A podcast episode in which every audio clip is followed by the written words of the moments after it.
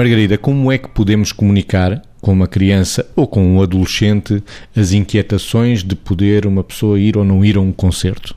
Bem, neste sentido, temos que ter a noção que a linguagem que se tem que usar tem que ser uma linguagem entendível e tem que ser em função da capacidade de abstração nas diferentes idades.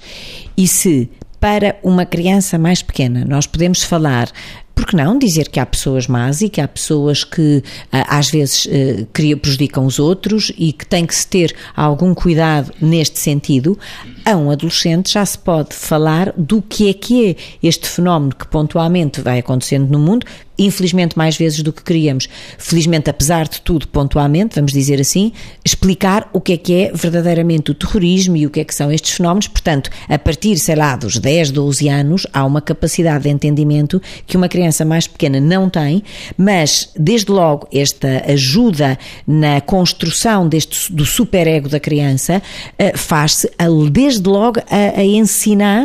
a distinguir o bem do mal. E, portanto, a grande diferença, se quisermos assim de uma forma generalista, entre dizer a uma criança e dizer a um adolescente é que a criança tem uma muito menos capacidade de abstração e, portanto, nesse sentido, tem que se explicar as coisas de uma forma mais objetiva, no sentido de que a criança entenda que tem que se proteger do mal, que o bem e o mal existe, mas que o que predomina é o bem. Enquanto que um adolescente, em função das suas capacidades individuais, pode-se explicar aquilo que são estes fenómenos e como é que se pode e deve estar atento a eles para não não fugir da vida, mas para conseguir viver com a maior tranquilidade possível, apesar do contexto. E os jovens ouviram os pais, Vitor?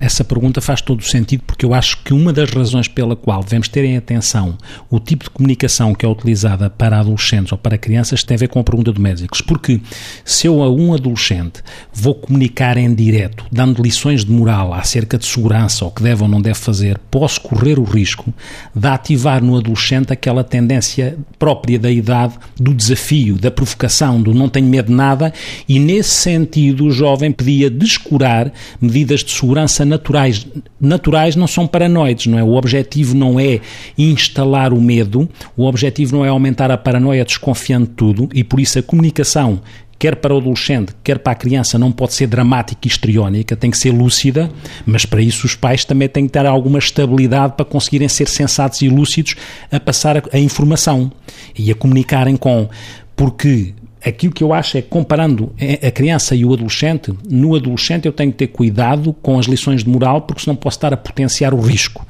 Na criança, eu tenho que ter cuidado com aquilo que eu posso dizer que seria um terrorismo do ouvido, não é? Que é inundar a criança, assustando a criança, aumentando-lhe o medo, em vez de passar uma comunicação objetiva, como a, a Margarida dizia, adaptada à idade da criança, mas com alguma atenção para não provocar terrorismo do ouvido, porque isso é descarregar na criança as minhas próprias inquietações, o que vai exponenciar a aflição da criança, porque se o próprio pai que tem direito a ter medo, os pais também têm medo, mas o medo pode ser uma coisa lúcida, porque se o medo é uma coisa, passa para a criança como se dissesse que os pais não estão lá para a proteger, porque estão tão aflitos que inundam o ouvido da criança de medo, então aí seria inconsequente e, portanto, algumas diferenças na comunicação entre uns e outros.